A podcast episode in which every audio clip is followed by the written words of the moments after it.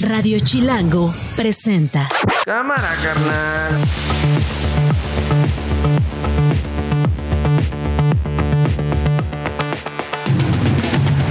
Ya es lunes 18 de diciembre, una de la tarde en punto. Soy Nacho Lozano y esto no es un noticiero. Así suena el mediodía.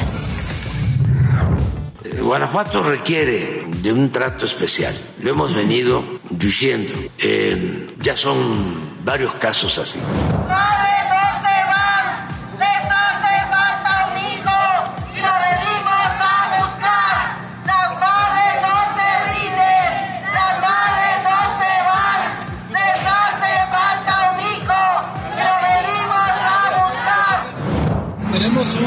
Servicio ordenado y fluido con mucha demanda. Es de cierta forma esperábamos que hay mucha demanda. El servicio de la línea 9 en Pantitlán es de los servicios con más demanda en las mañanas. parte de las noticias que vamos a ver en el resto del, del año y en- sobre todo en la época en la época de frío en el invierno parece que esta variante va a tomar el lugar de las demás y va a crecer de manera muy rápida. Ni celebración ni arrogancia. Pelota al piso, humildad y trabajo. Mucho trabajo. Una sensación indescriptible, es algo único, mucho más que, que quedar campeón de goleo, mucho más que cualquier cosa. Esto vale mucho la pena, todo el sacrificio, todo la- lo que hemos pasado, todos los sufrimientos, hoy, hoy es recompensado. Esto no es un noticiero. Bueno, vamos a ir directo a Guanajuato. ¿Qué está pasando en Salvatierra? En Salvatierra este fin de semana una masacre, un hecho que se suma a esta narrativa que hemos tenido en los últimos años, a estos datos, a estas historias, a estas documentaciones que han habido acerca de violencia en ese estado, en esa zona de la República Mexicana. 12 jóvenes estaban en una posada, según el alcalde Germán eh, Cervantes. Eh, las víctimas eran buenos ciudadanos. Hasta el momento el municipio tenía plenamente identificados algunas personas fallecidas, como Talía Cornejo, quien además era ex reina de belleza, Macarena Becerril, Emiliano Vargas, Galileo Almanza, eh, David Hernández, Irving N. Héctor, en fin, eh, eh, Héctor N. también y un integrante del grupo Dinastía Cornejo que amenizaba la posada. El presidente Andrés Manuel López Obrador habló hoy al respecto de Salvatierra y esto fue lo que dijo. Eh, Guanajuato requiere de un trato especial. Lo hemos venido diciendo. Eh, ya son varios casos así. Bueno, Todavía, eh, el presidente en realidad eh, fue cuestionado por eh, colegas periodistas esta mañana en la conferencia mañanera. Eh, el presidente Andrés Manuel López Obrador decía, entre otras cosas, que pues estaba muy conmocionado, que no tenía toda la información, eh, que este asunto lo está llevando el gobierno de Guanajuato, lo está llevando la fiscalía de ese estado, la fiscalía de Guanajuato, que era muy lamentable lo que sucedió allá en Salvatierra. Eh, mandó un abrazo sincero a los familiares, de los jóvenes que perdieron la vida. Decía el presidente, es un crimen atroz. Estaban en la posada, llegaron a asesinarlos, pero es lo que se conoce hasta ahora. Y algo que llamó mucho la atención es que en esta declaración nuevamente el presidente eh, pues parece criminalizar a los jóvenes. Eh, dice el presidente, es un problema, yo considero estructural de fondo, algo que se dejó crecer por distintas circunstancias, factores, es de los estados y no todo el estado de Guanajuato, sino de esa franja con más consumo de droga en el país. Y le preguntan, ¿sería una línea de investigación el consumo de drogas? Le preguntaron al presidente. ¿Sería una línea de investigación el consumo de drogas? Esto es lo más importante de lo que dijo hoy en la mañana el presidente. Y el presidente respondió, sí, sí estamos trabajando en eso, pero es un asunto complejo porque no sucede en todo el país. Es decir, el presidente volvió a criminalizarlos. Ahora sí parece que tengo a Arnoldo Cuellar, editor de PopLab, eh, de, PopLab, que está con nosotros. Arnoldo, ¿cómo estás? ¿Qué tal, Nacho? ¿Cómo estás? Buenas tardes. ¿Cómo amanece hoy Guanajuato después de esto? Pues conmocionado. Es, es una tragedia que se viene a sumar a una cadena de ellas, pero que cada- una peor. No es el único hecho. Son eh, alrededor de cua- 40 asesinatos en el, según el presidente dijo hoy, el recuento que teníamos, algunos medios de comunicación hablaban de 23. Está otro caso que puede catalogarse como masacre en Salamanca de cuatro jóvenes asesinados en una barbería. Eh, Guanajuato está convertido en una zona de guerra, en un baño de sangre, sin que sepamos bien a bien quiénes son los contrincantes que se están enfrentando y que están tomando como rehenes a los jóvenes de Guanajuato, eh. Eh, ¿Qué se sabe de los que estaban en la posada? Te estaba yo compartiendo pues las impresiones de Germán Cervantes, el alcalde, eh, incluso ayer mismo decía eh, que conocía a los jóvenes, a la, a la, mayoría de ellos y que eran buenas personas. ¿Qué sabemos de cómo se dan las cosas? Son jóvenes conocidos, son jóvenes normales que estaban en una fiesta. Yo entiendo que la línea que se establece por el tema del consumo de drogas, que yo más bien diría el tráfico de drogas en Guanajuato. Bueno, el presidente dijo consumo y eso es lo que me llama mucho la atención, porque hoy le preguntan si esa es una línea y dice, sí, es un problema ahí. ¿Estás de acuerdo? en ese sentido es, cierto, Nacho. O sea, ha crecido mucho el incremento, ha crecido mucho el consumo de drogas en Guanajuato, notablemente, a grado tal que el gobierno del Estado eh, en una medida que muchos hemos señalado como, como, insuficiente o como propagandística, trajo un programa del, de Islandia para tratar de atacar el problema creciente de la drogadicción. ¿Qué programa, ¿qué programa de Islandia, Arnold? Se llama Planet Youth. Es una franquicia islandesa que tuvo un éxito rotundo en ese país, que tiene 300 mil habitantes. Una isla muy pequeña entre Groenlandia y Europa. Aquí lo han presumido mucho, han hecho tres congresos en los últimos tres años trayendo expertos islandeses, porque el tema es preocupante. Lo trajo, perdón Arnoldo que te, que te, interrumpa, me interesa mucho este tema. ¿Lo trajo el gobierno guanajuatense o es un programa federal guanajuatense o municipal? El gobierno de Diego Sinue Rodríguez Vallejo, del Estado. su Secretaría de Salud, del gobierno del Estado. el punto que quiero centrar es que el diagnóstico es grave la respuesta puede estar funcionando o no, pero el diagnóstico es grave. ¿Y a qué se debe, Nacho? Eh, las bandas criminales que hicieron otro territorio de batalla Guanajuato en los años 2019, 2020, incluso 2021 con el tema del robo de combustible, se han trasladado al mercado de las drogas en este momento. Han incentivado el consumo de drogas y están teniendo buenos resultados en ese sentido. Y eso es lo que genera la violencia que venimos sufriendo en los últimos años. Yo te voy a recordar eh, eh, el ametrallamiento de personas en un balneario hace unas, eh, el año pasado en Cortázar, en un centro botanero en Celaya, recientemente los cinco estudiantes de medicina en en Celaya también, y el anexo en Irapuato, todavía en una fecha más lejana, en 2021. O sea, Guanajuato es el estado que concentra más masacres anuales, tomando estas como asesinato de más de cuatro personas, ¿no? Juntas. Sí, ahora, eh, me interesa mucho el planteamiento que haces, porque al principio decías es un asunto de tráfico, no de consumo. Sin embargo, el presidente habla del consumo. Islandia ve el consumo como un asunto de salud pública, como un asunto de educación, como un asunto de ciencia para combatir las, las adicciones y no como un asunto de, de seguridad pública, aunque es parte, digamos, de sus políticas integrales.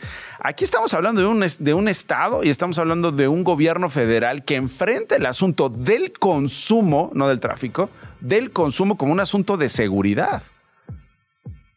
Que está totalmente equivocado y que para empezar tenemos el hecho de que hace cuatro años que no se levanta la encuesta nacional de adicciones. Para empezar, tienes toda la razón ahí gobierno federal ni siquiera sabe de qué nivel está. ¿Quiénes son? ¿Dónde viven? ¿Por qué lo hacen? ¿Son adictos a qué? ¿Quién se los está dando? ¿Cuál es su entorno? ¿No? ¿Cuál es su circunstancia familiar, de comunidad? Pero ese consumo genera un tráfico en un país donde la droga es ilegal. Y es cara, ¿no? Y pues, como es ilegal, es muy cara, ¿no? Y, le da un poder tremendo a estos grupos.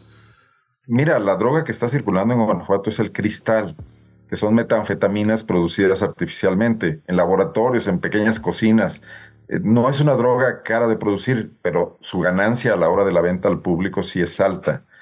Nosotros trabajamos un reportaje el año pasado que ganó el Premio Nacional de Periodismo sobre el consumo en niños, niñas y adolescentes y su incorporación a grupos del crimen organizado en PopLab. Eh, se llamaba No es un daño colateral, es nuestro futuro amenazado, donde el enfoque era sobre todo eh, ¿Por qué había tantas muertes de menores de edad en Guanajuato, de jóvenes y mujeres menores de edad?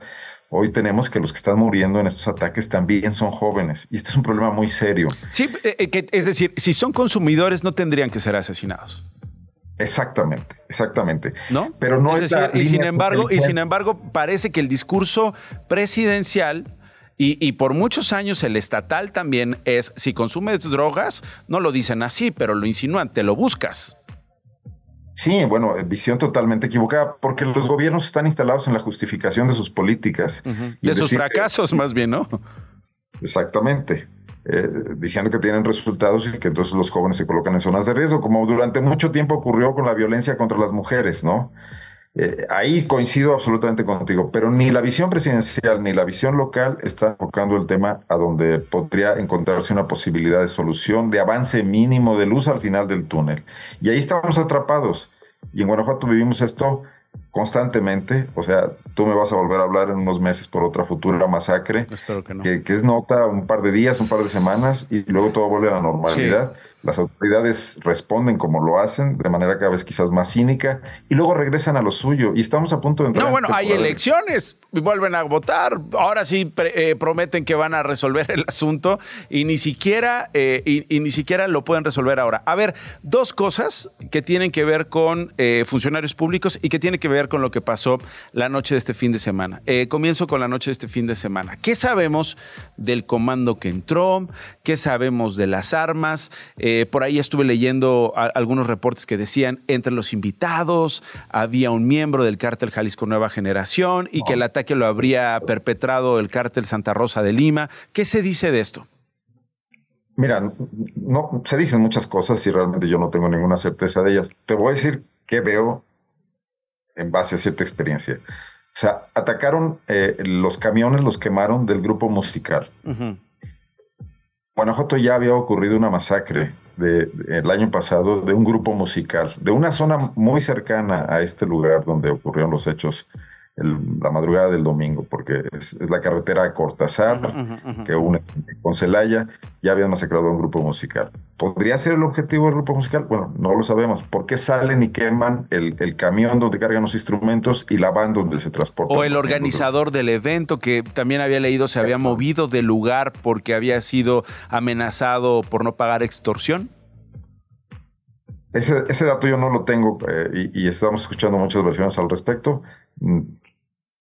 Será uno más de los que hay. Pero el otro tema, eh, la, la, mecánica es muy parecida a la que ha ejecutado estas bandas que ya no son el cártel Santa Rosa de Lima porque se desmanteló, porque su líder ya está en la cárcel en Almoloya, pero que han quedado dispersas, han quedado fuertemente armadas y siguen teniendo contactos criminales y manejando mercados de negocios ilegales. Eh, entonces yo asociaría un poco esta mecánica a estas bandas okay. que formaron parte del cártel Santa Rosa de Lima. Ok, la segunda pregunta, el fiscal eh, general del estado de Guanajuato, entiendo que lleva ya 13 años en el cargo. No, no, en febrero cumple 15. 15. Él tomó posesión en febrero de 2009 y fue procurador general del Entonces estado va a cumplir, hasta febrero va a cumplir de 15 2019. años, ya lleva 14, wow. Lleva 14 y 10 meses. ¿Y qué sabemos, qué sabemos de él? Arnoldo Cuella, editor de PopLab, un medio local allá en Guanajuato. ¿Qué sabemos de él? Eh, el presidente hoy lo criticó mucho. muchísimo. Eh, eh, lo, sí, ¿me ibas a decir algo? Publicamos hace dos años el reportaje El caudillo de la justicia en México. Ok, si me Carlos puedes platicar Amaro. un poquito de eso para quienes no lo hemos leído y también la gente que nos está escuchando, sobre todo porque el presidente hoy en la mañana eh, habló de él, dijo, no es posible que este señor siga en claro. el cargo. Claro, mira, Carlos Amarripa se ha convertido en el verdadero hombre fuerte de, de Guanajuato. Ha sobrevivido ya a tres gobernadores y llegará a una cuarta gobernadora. La próxima gobernadora será mujer porque las principales contendientes de Morena y del PAN son mujeres. Él tiene el mandato asegurado hasta el año 2028 por ley, porque así fue cuando lo designaron fiscal general autónomo. Es, eh, verdaderamente es un fenómeno en México, es el, funcionario encargado de Procuración de Justicia más longevo del país y, y, se lo será con mucho cuando termine su mandato. En su periodo, que inicia en 2009, Guanajuato creció de tener un índice de homicidios similar al de los países de la OCDE, de alrededor de 4.6 homicidios por cada 100.000 habitantes al año a más de 50, lo cual nos acerca a Honduras y a El Salvador. Hubo meses en el 2020 que los superamos. ¿Qué pasó? Fue la guerra, fue el Huachicol, el Huachicol que se disparó en el sexenio de Enrique Peña Nieto y donde las bandas criminales que actuaban en Guanajuato eran el gran pretexto para el saqueo que ocurría puertas adentro de Pemex. Entonces, ante los consejos de administración se decía, claro, hay pérdidas y todo porque nos están robando combustible en los ductos. Estas bandas actuaron impunemente. Guanajuato, que era un estado absolutamente pacífico, vio cómo nacía un cártel local no la invasión del cártel Jalisco, no la invasión del cártel de Sinaloa, sino un cártel local, Santa Rosa de Lima, con unos criminales conocidos de las autoridades. El Marro había sido detenido ya porque asaltaba transporte de carga en la carretera, eh, bueno, la carretera 45 y, y, la, la, que atraviesa Guanajuato, la carretera federal más importante. Y construyeron este cártel y nadie volteaba a verlos. Es imposible que las autoridades no lo supieran. Y generaron un gran poder. Corrompieron a todas nuestras policías municipales, Nacho. O sea, plata o plomo tenían mucho dinero con la venta del coche. ¿Y al fiscal también lo habrán, lo habrán corrompido? Es decir, un fiscal que con tantos gobiernos del PAN eh, ha estado en el poder. Eh, entiendo que su periodo termina, como nos estás explicando, hasta el 2028. Este, es imposible creer que una figura como un fiscal general del Estado concentre tanto poder, le llamen el verdadero gobernador del Estado, tengamos esta circunstancia en el Estado de México. Me hables como me estás hablando de los cuerpos policíacos y, y, siga así empoderado el crimen. Pues mira, el fiscal, si no es cómplice, fue absolutamente omiso, lo cual es igual de delicado, igual de grave. En un video difundido en las redes sociales, cuando estaba en su momento más difícil antes de su detención, cuando estaba a salto de mata, el marro José Antonio Yepes se dirige al fiscal de Guanajuato. Es la voz de un criminal y hay que, hay que tomarla como tal, pero le dice, mi samarripa, vamos a arreglarnos como ya habíamos trabajado antes y juntos usted y yo echamos para afuera estos no sé qué tantas cosas, insultos de los Jaliscos. No es una prueba, por supuesto, pero aquí, bajo la nariz del fiscal Carlos Amarripa, que ha recibido una gran cantidad de recursos, que tiene una fiscalía a la que respalda el gobierno norteamericano, que fue beneficiaria del Plan Mérida, que le han dado dinero para laboratorios, para armamento, para capacitación, que él mismo se certificó en cuántico, dejó que creciera esto. Recibió un Estado en paz y cuando él se vaya, o por lo menos a estas alturas, está entregando el Estado con la mayor violencia del país. Hay manera. El, presidente de la República no puede hacer nada contra esto. Ah, eso te iba a preguntar, por, eso te iba a preguntar justo que si hay manera que se fuera, porque hoy, cuando el presidente dice lleva 13 años, tú me estás este, dando este dato. No son 13, son 14, va a cumplir 15 y además le quedan todavía varios años hasta el 2028. El presidente decía: ojalá, ojalá tengo que hacer esta insistencia respetuosa de que cambien al fiscal. Lleva 13 años, tienen una fuerza política descomunal, tienen muchísima protección. Es como si fuese el gobernador apoyado por grupos con mucha influencia, pero no es posible. Yo eh, le pediría al público que eh, si tienen tiempo y, les interesa el tema, eh, lean el texto El caudillo de la justicia en México, está en Poplar, está en Conectas, este hub latinoamericano, lo publicó Proceso y también lo reprodujo Carmen Aristegui. Es premio al periodismo 2021. En esta investigación queda muy claro cómo se consolida el poder de Carlos Amarripa y ahí consignamos cómo ya Andrés Manuel López Obrador, cuando todavía Julio Scherer era su consejero jurídico, le pidieron al gobernador que despidiera a Samarripa, que le diera un cargo en su gobierno en otra parte, pero que lo quitara de la fiscalía, y sencillamente Diego Sinuel les dijo que no. A partir de entonces, López Obrador solo viene a Guanajuato a la refinería de Salamanca no ha hecho giras prácticamente con el gobernador. Así como visita todo el país, el sureste, Sonora, el Tren Maya, Sinaloa, a Guanajuato López Obrador no se para. Eh, eh, ha, castigado muy seriamente presupuestalmente a Guanajuato. Eh, los panistas se quejan todo el tiempo de eso, pero yo creo que parte de ese conflicto que tuvieron. Y lo ha dicho varias veces en la mañanera. No hay manera que el gobierno federal intervenga, pero además el poder de Samarripa es tal que los generales que están en la, en la zona y en la región militar que tienen sede en Guanajuato se llevan magníficamente con él. Y el delegado de la Fiscalía General de la República, que hasta hace unos meses era un encargado de despacho, prácticamente le rendía cuentas. Y el nuevo delegado eh, aparentemente también lleva las mejores relaciones con él. O sea, Samarripa realmente es un poder en Guanajuato, incluso con instancias federales. Muy bien, Arnoldo Cuellar los embajadores norteamericanos, el anterior y el actual, acuden muy seguido a giras donde lo tienen. eh, es más, eh, él es el, el- el- el- que los recibe a- eh, muy bien y ellos acuden gustosos a darle su aval todo el tiempo. Bueno, Arnoldo Cuellar, te agradezco muchísimo. Gracias, Nacho. Gracias, Arnoldo Cuellar, con este contexto allá en Guanajuato. Lo que vaya ocurriendo, por supuesto, se los voy contando. Este fin de semana fue muy sangriento, hubo muy sangriento, hubo otro ataque armado registrado en una barbería, esto en el mercado Tomasa Esteves, cuatro personas muertas en Salamanca, dos más heridas, de acuerdo con versiones de testigos. Fue un grupo de motociclistas, en este caso, armados, que llegaron a la barbería ubicada cerca del teatro de este mercado, Tomasa Esteves, y sin más abrieron fuego en contra de quienes se encontraban en el negocio. Esto no es un noticiero. Bueno, pues hoy eh, Roy Campos, el director de Mitofsky, publica, como lo hace cotidianamente en El Economista, su más reciente, eh, pues, eh, digamos, reporte acerca de cómo van las cosas, Roy, y qué manera de cómo van las cosas. Más de 30 puntos de ventaja a Claudia Sheinbaum sobre Xochitl Galvez. ¿Cómo estás, mi querido Roy?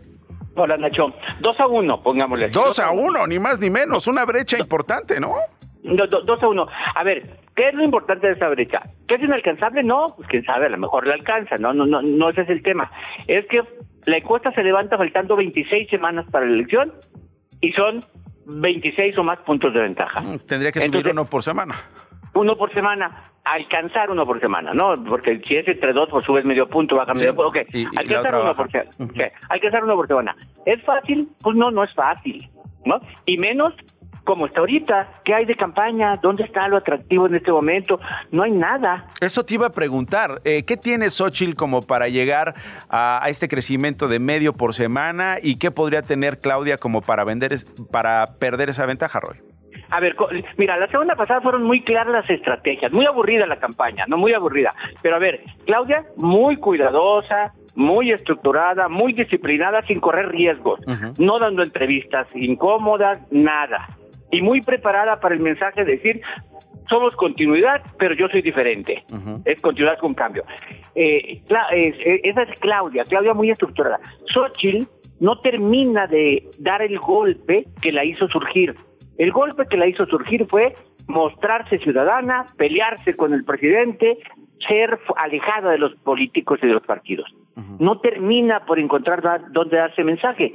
Intentó ya buscar al presidente, decirle ya, presidente, póngase a trabajar, atienda la inseguridad, y el presidente no le contesta, ¿no? Intenta nuevamente eh, regresar al origen de su surgimiento, pero no se le da dado. Entonces tienes que, te- yo he pensado que su cuarto de guerra, cuarto de contienda, cuarto de estrategia, no sé cómo le llamen, ya en este momento debería ser cuarto de crisis. Eh, Oye, oye, Roy, ¿los partidos ayudan en ambos casos? Es decir, Nada. ¿qué significa Morena para Claudia Sheinbaum y el PRI y el PAN para, para Xochitl Galvez, no? Yo- o sea, es decir... More- Morena significa mucho más para, para Claudia, porque a diferencia de Xochitl, mira, Claudia está montada en el edificio de Morena. O sea, Morena le deja un edificio grandote donde ella se para, va adelante y solo tiene que subir, como poner unos ladrillos más porque con eso gana. ¿no? Pero, en cambio, Xochitl tiene que cargar con el lastre de los partidos. Y No, sus porque- líderes, ¿no? El lastre de sus partidos y sus líderes. Sí, sí, sí, pues de la imagen de que tienen los partidos, ¿no? Cuando cuando uno ve la lista dices tú, pues, a ver, Marco Cortés está jugando a llevar a Xochitl a la presidencia o en llevarse a él al senado. Al senado. Y pues esbozando un poco eh, eh, la circunstancia de ambas, Roy eh, te preguntaba qué papel juegan todo eso los partidos y sus liderazgos. Y luego la publicación de cómo van a estar las aspiraciones, por ejemplo, al Senado. Ya se, está, eh, se están repartiendo estos lugares, en el caso del PAN, para Marco Cortés, para Ricardo Anaya, que está prófugo, para el propio Mauricio Vila, eh, gobernador de Yucatán, Lili Telles, en fin. Esto, ¿cómo juega en, en el estancamiento que estamos viendo con Xochitl, Roy? Bueno, primero, primero es le quita a la campaña de Xochitl la categoría de ciudadana. O sea, si, si, ¿dónde están los ciudadanos? En las candidaturas de gobernador, Mm. en las candidaturas, o sea, ¿dónde están los ciudadanos, no? Y cuando digo ciudadanos, todos son ciudadanos, ¿no? Pero ¿dónde está esta categoría alejada de los políticos con, con la que surgió Xochitl? ¿no? Y no, pues no, no, no están. Entonces los partidos están diciendo, pues pase lo que pase, nosotros nos quedamos amarrados. Y lo igual, y lo, igual va, va, a ser en el PRI, ¿eh? En el PRI vamos a ver a los priistas en las principales listas. Que ya está, ya se les repartieron, ya sacaron lo que tenían que sacar en el PRI, ¿no? Sí, sí, o sea, ya, ya, ya no hay sorpresas y Xochitl tiene que cargar. Ahora imagínate las visitas de Xochitl a los estados levantándole la mano a candidatos impresentables. Sí, sí, sí. O sea, no, por eso digo que la, la campaña de Xochitl se volvió campaña de crisis. ¿Por qué? Porque tienen que dar un golpe rápido, porque todos los días no es que se les vaya a acabar ni el dinero, ni las ideas, ni la estrategia, no, se les está acabando el tiempo. Ahora, eh, manda Claudia Sheinbaum en su precampaña, manda Xochitl Galvez en su precampaña. Te lo pregunto porque estaba leyendo el fin de semana cuando supimos que los, las posiciones en el PAN, Ricardo Anaya, en fin, eh, Xochitl Galvez dice, no, no, yo no tuve nada que ver con lo de Ricardo Anaya y, y yo no sé si eso es bueno o malo, ¿no? Mira, Xochitl, eh, ninguna debe de mandar en su campaña, ninguna debe, deben de mandar en sus gobiernos si ganan. Sus campañas son candidatos y hay un cuarto de estrategia que es el que les dice que deben hacer. Lo que sí estamos viendo es que Claudia sí participa en la estrategia. Tiene una estrategia, le dicen lo que debe hacer, la preparan para hablar, le, le preparan los discursos, repite el discurso y ella disciplinada como debe ser un candidato y creo que lo está haciendo Oye, bien. Qué contraste con López Obrador, ¿no? Como No, no, candidato. no. Él hacía lo que quería. Hacía lo que quería. hacía lo que quería. Pero bueno, se le daba, ¿no? Era su sexta campaña Sí, sí, sí. Sexta campaña eh, general que tenía, pues sabía hacer Era un profesional de las campañas. Sí, sí, sí. Bueno, lo que no manda Claudia es en las candidaturas. Ahí sí, igual que Xochitl, no manda en las candidaturas. Pero aparentemente su equipo de estrategia está muy alejado de las estrategias del PAN, PRI y del PRD.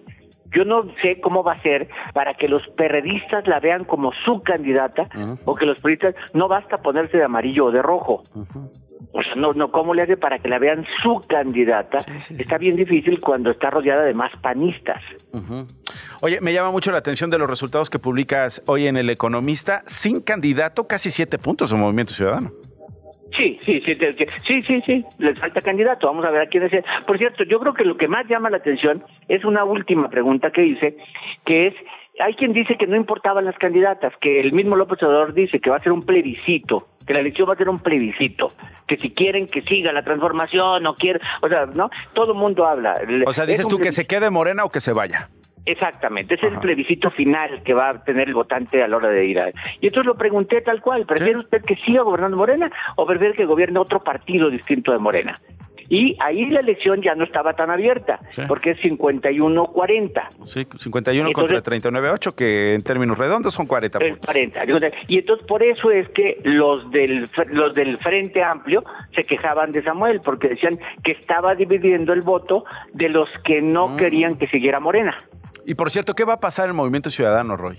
Digo, digo, yo- tú qué sabes, ¿no? Tú, eh, Oye, me puedes decir, ¿y yo ver. qué? ¿Yo por qué? O- Pero, o- ¿cómo lo ves? Oye, ¿qué, qué sé o qué supongo? ¿no? ¿Qué, Porque- qué sabes y qué supones? Pr- Primero, que es un absurdo que no tenga candidato, es un absurdo.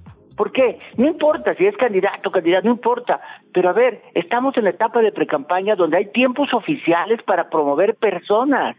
Por lo menos pongan a tres, cuatro y digan, a ver, que, pues, que haga un spot Álvarez Maínez y que haga Ivonne Ortega y que, y, y no sé, y, y Clemente Castañeda, que hagan spots para promover candidatos. Están tirando el tiempo para promover personajes. ¿Eso a quién le sirve? ¿A Morena? Pues no sé, pero ellos no. O sea, lo primero es que ellos no. Entonces la pregunta es, ¿a qué juegan? ¿A qué juega? Entonces, no, en, en enero tenemos candidato. Sí, ya que pasó el periodo de precampaña, ya que no tenemos spot, ya que no puede crecer mi candidato, mi aspirante, entonces ya tenemos candidato. ¿Por qué tiran ese tiempo? Para mí, yo creo que uno, no veo a Dante en la boleta. O sea, primero, ¿no? No puede Está muerto, diría, como opción, digamos. Está muerto, Sí, muerto, la- muerto, la- muerto. ese Imagínate, la nueva política, ¿no? Y ponen a Dante. O sea, no, Exacto. no, no. Bailando O sea, con sus tenis. No, no te creo, amigo. O sea, amigo, date cuenta. No. no va. Se descartó Pati, Pati Mercado. Qué bueno. Entonces, para, para mí, para mí, yo creo que o Álvarez Maínez, que no sería mal candidato, es estructurado. ¿Ivonne Ortega? Álvarez Maínez, Eh, ¿Quién? Ivonne Ortega. Ivonne, Ivonne, en caso de mujer Ivonne, podría haber sido Indira Kempis, ¿eh? nomás porque se pelearon con ella, Mm. pero era bastante buena, estructurada, senadora, ganadora, era buena, pero se pelearon con ella, tendrían, ella está ya peleada con la dirigencia. Colosio, ¿no? ¿Qué te pareció esto de No, Monterrey no. con Mariana? Ya no se va a reelegir, No. se va al Senado. Colosio, no. Colo- Col- Colosio va al Senado, no, imagínate, le criticaba a Samuel que porque iba y que no era su tiempo y ahora voy yo. El desmadre le dijo, ¿no? Sí, pues, pues, entonces no, entonces no va. Eh, eh, Mariana, si no tuviera la edad, si no tuviera 28 años, si tuviera más edad, 35, sería una magnífica Bueno. candidata. Yo creo que va a ser mujer, puede ser Ivonne, o darnos una sorpresa de la sociedad, lo cual no estaría mal tampoco, por cierto. Sabes lo que te admiro, lo que te quiero y cuánto te agradezco que me tomes la llamada, presidente de Mitofsky. Roy Campos, te quiero. Gracias. Un abrazo. Las noticias de una. Hola, Glo, ¿cómo estás? Feliz Hola, lunes. muy feliz lunes, Cuéntanos. Nacho. No tan buenas noticias, pues esta mañana se registró un choque entre dos camiones en el circuito exterior mexiquense en el municipio de Huehuetoca. Este accidente dejó un saldo de siete personas muertas, entre ellas dos menores de edad. Ocurrió a la altura del kilómetro 7 en dirección hacia la zona de la México-Querétaro. Un grupo de madres buscadoras se manifestó afuera de Palacio Nacional para exigir al presidente López Obrador derecho de réplica, luego de que la semana pasada dieron a conocer la nueva metodología de la Estrategia Nacional de Búsqueda Generalizada. Mientras adentro se realizaba la mañanera, afuera pues criticaban al gobierno por no escuchar sus demandas. Escuchemos parte de lo que sucedió. ¡Madres, ¿dónde van?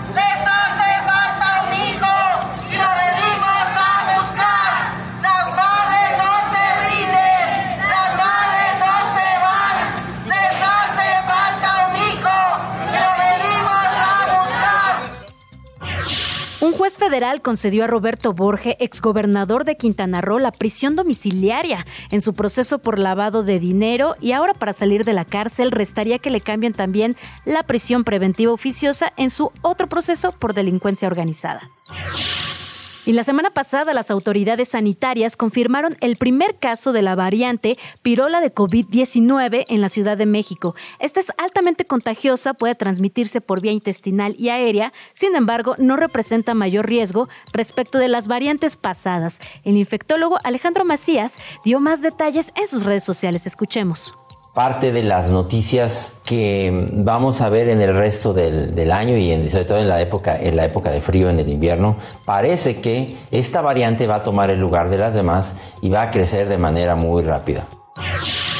Y los chilenos rechazaron ayer el proyecto de nueva constitución elaborado por una asamblea que estuvo dominada por fuerzas de derecha. El presidente Gabriel Boric reconoció que la política quedó en deuda con el pueblo de Chile. Admitió que fue incapaz de crear consensos, pero ahora hay que ver hacia adelante. Escuchemos. Ni celebración ni arrogancia. Pelota al piso, humildad y trabajo. Mucho trabajo. Y el Papa Francisco aprobó formalmente permitir que los sacerdotes bendigan a las parejas del mismo sexo. El Vaticano emitió un nuevo documento en el que explica que las personas que buscan el amor y la misericordia de Dios no deberían estar sujetas a un análisis moral exhaustivo para recibirlo. Esto no es un noticiero. 37 minutos después de la una de la tarde, les decíamos que este fin de semana arrancó ya formalmente parte del tren Maya, los tramos que están en operación, aunque faltan detalles o más que detalles, eh, cuestiones de infraestructura que acabar. Eh, el tren Maya ya recibió este banderazo de salida, estuvo el presidente Andrés Manuel López Obrador en el sureste, estuvo acompañado del gobernador de Yucatán, de la gobernadora de Campeche, de la gobernadora de Quintana Roo, y está con nosotros Mauricio Vila, el gobernador de Yucatán. Gobernador, bienvenido. Muy buenas tardes, Nacho. Un gusto poder estar contigo y con todo tu auditorio. Igualmente, gobernador, ¿cómo la pasaste? ¿Qué tal el viaje? Bien, la verdad es que nosotros, el proyecto del Tren Maya es un proyecto que hemos eh, apoyado desde el principio porque estamos convencidos que tener un medio de transporte rápido y eficiente que nos permita traer parte de los turistas que llegan a Cancún y la Riviera Maya, sin duda es algo que va a dejar empleo y desarrollo económico para Yucatán. Y también importante señalar pues que el Tren Maya también es un tren de carga que se conecta con el proyecto del tren transísmico y que le abre a Yucatán una puerta para la entrada y salida de mercancías por el Pacífico. Ahora, te platico un poquito, pues salimos ahí de, de Campeche, un recorrido de seis horas hasta Cancún, paramos en la ciudad de Mérida, Sí. para poder inaugurar el JETRAM, que es un Sí. eh, medio de transporte que está inaugurando el gobierno del estado con apoyo del Oye, gobierno. que qué bueno, porque estuvieron criticando el fin de semana a los pasajeros, bueno, no, no, no a los pasajeros, sino a los pasajeros más bien, estuvieron criticando que no pueden llegar a la estación de San Francisco viniendo de, de la ciudad de Campeche, porque pues ¿cómo? ¿No? Eh, eh, no había taxis suficientes, nos vamos caminando, que no había un transporte que conectara la estación con la ciudad, lo que sí hay en Mérida, ¿no? Sí, mira, nosotros nos pusimos a trabajar un proyecto que es el YETRAM. ¿Qué es el YETRAM? El YETRAM es un medio de transporte que tiene todas las bondades de un tranvía, pero toda la flexibilidad de un autobús. Es un transporte 100% eléctrico. Va a ser las primeras rutas 100% eléctricas. ¿14 de todo- pesitos? Eh, es 14 pesitos eh, en- para los locales. Las, el, el tra- el trayecto al tren Maya tiene un precio diferente que ya debe de venir incluido en el en el boleto, pero te platico. Entonces es eh, el- la primera ruta 100% eléctrica de todo el sureste del país y este medio de transporte va a estar uniendo la ciudad de Mérida con dos municipios de la zona metropolitana, que es Humán y Canacín, que son los que todos los días meten más gente a Mérida, y además vamos a estar dando el servicio a las estaciones del tren. A quienes viajen a Yucatán a través del tren, cuando lleguen van a encontrar ya este medio de transporte que además está muy bonito, muy futurista. La verdad es que en toda América no existe algo así, solo están funcionando en Europa. Y bueno, pues la verdad es que otra vez Yucatán a la vanguardia y sobre todo nos da mucho gusto pues que podemos estar contribuyendo también a este proyecto del Tren Maya. Muy bien, ahora regresando al tren Maya. Incompleto la inauguración, gobernador. Pues mira, lo que se inauguró en esta ocasión es el tramo de Campeche a Mérida. Es un tramo, la verdad, que para nosotros Bueno, es muy de Campeche a Cancún, ¿no? De Campeche a Cancún, perdón, que es un tramo que es muy bueno porque pues evidentemente Cancún y la Riviera Maya pues es el principal polo turístico del país. Hay muchos turistas que vienen a Yucatán después de visitar Cancún o la Riviera Maya y ahora pues ahora tendrán mayores eh, beneficios. Opciones, digamos, para, para Ah, moverse. ah, Pero no completo como lo, como lo prometieron.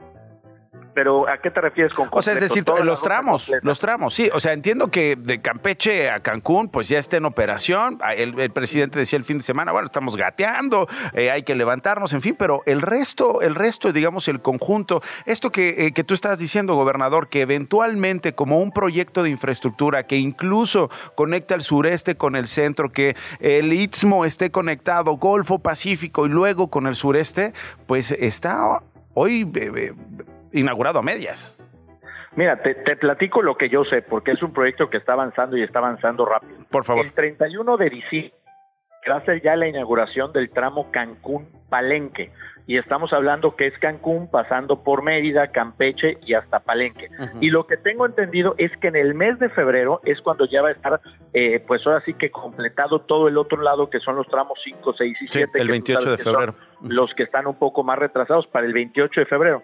Yo lo que quiero decirte es que esto es una gran noticia para el sureste del país. La verdad es que en Yucatán esta es una obra que puede generar un antes y un después, no solamente por el tema turístico, sino especialmente por el tema de carga. Te voy a poner un ejemplo. A. Nosotros, eh, a principios de la administración, algunas empresas asiáticas querían venir a Yucatán, pero lo los costos de logística eran muy caros, porque cuando llegaban, por ejemplo, al puerto de Lázaro Cárdenas, si quieres ir al norte o al Bajío, ahí te subes al tren y te llevas la mercancía. Si quieres venir a Yucatán, había que pagar un tráiler, lo cual Sí. es carísimo. En cambio, hoy las mercancías pueden llegar al puerto de Salina Cruz, se suben al transísmico, se conectan al tren Maya y en 26 horas se, se estima que puedan estar en Yucatán. Esto nos genera pues ya tener las mismas condiciones para poder atraer empresas, sobre todo aprovechando este fenómeno del nearshoring que se tiene en el Bajío y en el norte, donde Yucatán pues ya está teniendo muy buenos resultados. Te voy a dar un dato. Según un estudio que hizo eh, Credit Suisse, los tres estados de la República que atrajeron en 2022 la mayor cantidad de nuevas inversiones de nearshoring fueron Nuevo León, Coahuila y en tercer lugar, lugar Yucatán.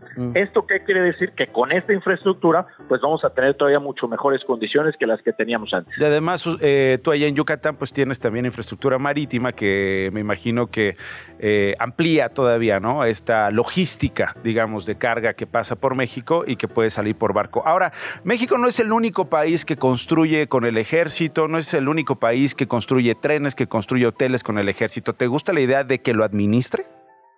Pues mira, yo creo que lo, lo, importante aquí es que esto funcione. Yo la verdad es que confío mucho en, en, nuestras Fuerzas Armadas, han demostrado siempre su lealtad, su compromiso en el tema de la construcción, lo están haciendo muy bien y yo lo que puedo decirte es que estoy seguro que también pueden administrar bien. Yo creo que hoy lo que, lo que se necesita es que todos nos sumemos, que hagamos equipo y si el ejército lo va a administrar, yo por mí no tengo inconveniente, lo veo bien y lo que hay que hacer es que de nuestra parte sumarnos con ellos que estamos trabajando muy bien de manera coordinada, por ejemplo, en proyectos alternos como el Getran para hacer que las cosas funcionen.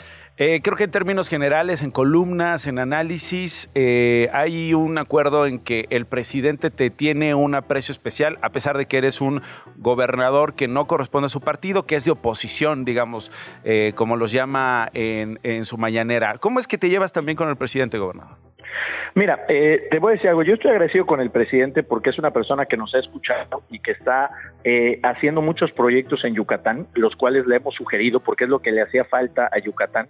Te hablo, por ejemplo, de la construcción de dos nuevas centrales termoeléctricas, una en Mérida, en Valladolid.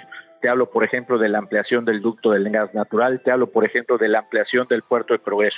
Entonces, nosotros lo que hemos entendido muy bien es que cada quien tiene, pues ahora sí que sus facultades. Yo estoy convencido de que si queremos tener resultados, los mejores resultados se pueden eh, obtener trabajando en equipo. A la gente creo que al final no importa qué partido político eres, lo que quieres que le resuelva sus problemas.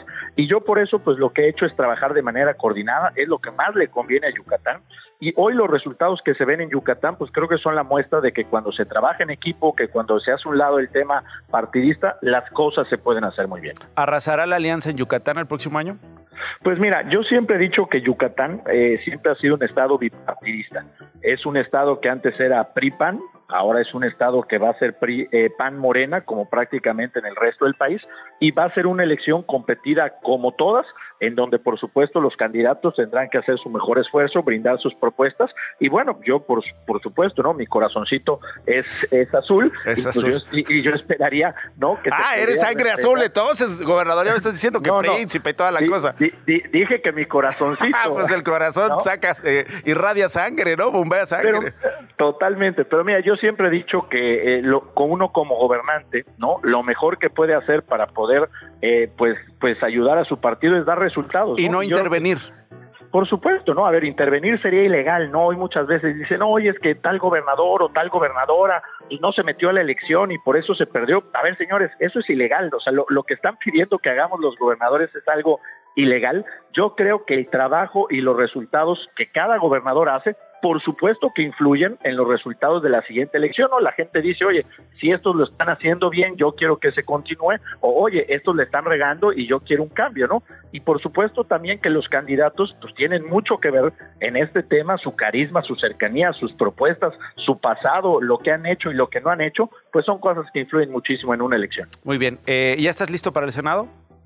Pues mira, yo estoy eh, agradecido con la oportunidad que me ha brindado mi partido, el, el PAN, de estar en la lista del Estás en el Senado. 1, 2, 3, 4, 5, 6, en el En el séptimo lugar. ¿Por qué en el séptimo, gobernador? ¿Por qué está antes Lili Telles? ¿Por qué está antes Ricardo Anaya?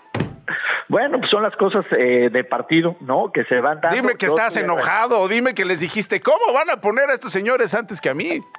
Mira, los que estamos en política entendemos muy bien que a veces las cosas no son lo más justas posibles, pero así decidimos entrar a la política y así es. Oye, esto. pero es que Lili Telles llegó al Senado con Morena, gobernador. Bueno, pero acuérdate que está el tema también de, los géneros, realmente uno ya no compite con las mujeres, prácticamente ya solo compite con los hombres porque se tienen que alternar, pero mira, independientemente de todo, yo estoy agradecido con la oportunidad que me brinda el PAN, yo creo que Xochitl Gales va a ser una muy buena candidata con posibilidades de ganar la presidencia de la República. Y seguramente, si Dios lo quiere y los ciudadanos lo deciden, vamos a estar ahí en el Senado con muchas ganas de aportar, de trabajar y de seguir sumando pues a este esfuerzo de ponernos de acuerdo, ¿no? Yo siempre he dicho que la política es el arte de ponernos de acuerdo y que hoy pues lo que menos hacemos muchos es ponernos de acuerdo y que hay que trabajar mucho en eso para conseguir pues los mejores resultados para México. O sea, ¿hubo agandalle en el PAN, en la lista del PAN? Digo, no me lo vas a decir, pero pues... No, no, mira, no creo que haya gandalle. Yo creo que hay factores externos e internos que también juegan en la designación de una lista plurinominal, que es la que deciden los partidos. Y bueno, pues ahora sí que eh, es el lugar que me tocó, en ese lugar estoy eh, contento y pues vamos a sumar para que esto salga bien. Bueno, pues vamos a estar entonces pendientes. Ojalá y podamos platicar más adelante, gobernador. Por lo pronto te agradezco los minutos. No, hombre, al contrario, Nacho, un gusto poder estar contigo y todo tu auditorio. Muy buenas tardes. Igualmente. Esto no es un noticiero. Edgar Segura, adelante, bienvenido. Hola Nacho, buenas tardes, ¿cómo estás? Pues te comento que ya cerró la línea 9 del metro en su tramo elevado el día de ayer y en este primer día hábil, el día de hoy lunes, sin eh, limusina naranja en las estaciones Pantitlán, Puebla y Ciudad Deportiva, eh, los usuarios duplicaron sus tiempos de, de traslado en los servicios de transporte emergente de RTP y del Metrobús. Por ejemplo, el recorrido de Pantitlán a Velódromo, que en metro se hacía en tan solo 10 minutos, en Metrobús se está haciendo ahorita en 20 minutos, mientras que el recorrido de Agrícola Oriental a Lázaro Cárdenas, que se hacía entre 15 y 20 minutos en metro, ahora es de entre media hora y 40 minutos, a lo que hay que agregar pues las largas filas para abordar tanto el servicio de RTP como el de Metrobús y el congestionamiento para ingresar al tramo que sí opera de la línea 9 del metro, particularmente en la estación Velódromo, y mencionar que todo esto en un día en el que las infancias están de vacaciones. Cabe recordar que eh, el día de hoy empezó el periodo vacacional en las escuelas de educación básica, pero el próximo 8 de enero van a regresar los niños a las escuelas y seguramente aumentará la afluencia en estos transportes alternativos y con ello pues también incrementarán los tiempos de traslado. Y esta será la rutina para usuarios del tramo elevado de la línea 9 del metro durante aproximadamente cinco meses. se tiene planeado que la, este tramo que cerró reabra el día 25 de mayo de 2024 y ya veremos si, si se entrega con puntualidad esta obra. Veremos, Edgar, como dices, y lo seguiremos contigo. Gracias. Te mando un abrazo, Edgar Segura, el reportero de Chilango. La editora de Ciudadanía de Chilango es Nat Meneses. ¿Cómo estás, Nat? Hola, Nacho, ¿cómo estás? Bien, gracias. Buenas tardes. Hoy un choque, ¿no? Tremendo. Sí, fíjate que en la madrugada de este domingo, pues un hombre de aproximadamente 30 años murió luego de un fuerte accidente en el que se vio involucrada una unidad del Metrobús. El choque ocurrió en el eje 4 Xola, en la esquina exactamente con Avenida Universidad, esto en la colonia Narvarte de la alcaldía Benito Juárez. El accidente, Nacho, eh, sucedió, te decía yo, cerca de la medianoche, cuando presuntamente y de acuerdo con videograbaciones, un automóvil en el que viajaban varias personas invadió el carril confinado, como que quiso ganarle, como decimos, el paso al Metrobús, que es la línea 2, y con dirección a Tacubaya, cuando se impactó de frente al metro, a la unidad del Metrobús, el conductor queda prensado y desafortunadamente el otro hombre, al parecer el copiloto, pues muere casi al instante. Qué pena, qué pena, qué pena. Estuvimos viendo ahí las imágenes, los primeros que llegaron fueron los vecinos quienes eh, pues, presenciaron este, este accidente y pues nuevamente el llamado a respetar no solamente el reglamento de tránsito, sino particularmente en estas vialidades la convivencia entre el metrobús, entre las bicicletas, entre el transporte público, el propio automóvil y por supuesto los peatones. Nat, muchas gracias. Gracias a ti Nacho, buenas tardes. Estás escuchando Esto no es un noticiero con Nacho Lozano.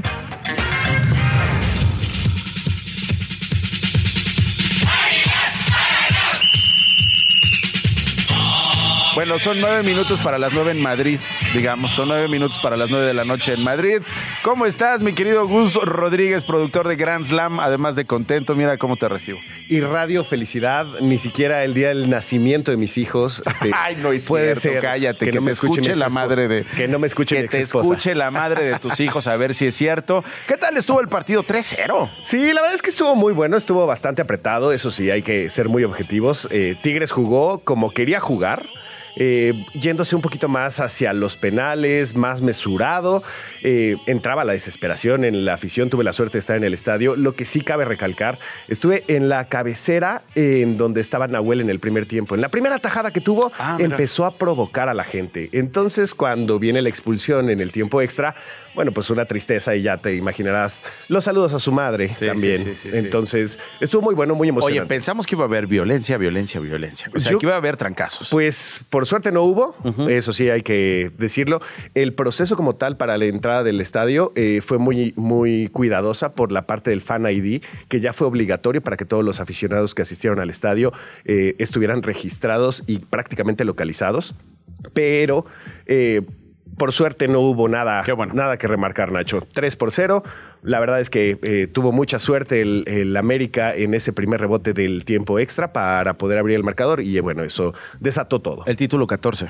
El título 14 ya les tocaba, el último fue eh, hace cinco años, justo hace nueve años se le ganó también a Tigres eh, cuando Miguel Ayun, quien se retira de, ya de Eso te iba a preguntar, saludos a Miguel, ¿se retira después de esto? ¿Qué, ¿Por qué? Pues se retira en, un pico, lo cual hay que remarcarlo, porque luego hay futbolistas que dicen, ay, vámonos, este, hasta donde aguanten las piernas. Lo hace como capitán, eh, como segundo capitán, lo hace como campeón y lo hace bastante bien. Va ahorita a enfocarse a un proyecto que se llama la eh, Kings League, en donde va a ser el presidente de este, pues esta liga que está teniendo un streamer que se llama Ibai, que ha sido un fenómeno que incluso la liga española ha tenido que ponerle un poquito de freno porque le está, le está tumbando el rating al fútbol español, imagínate. Mm.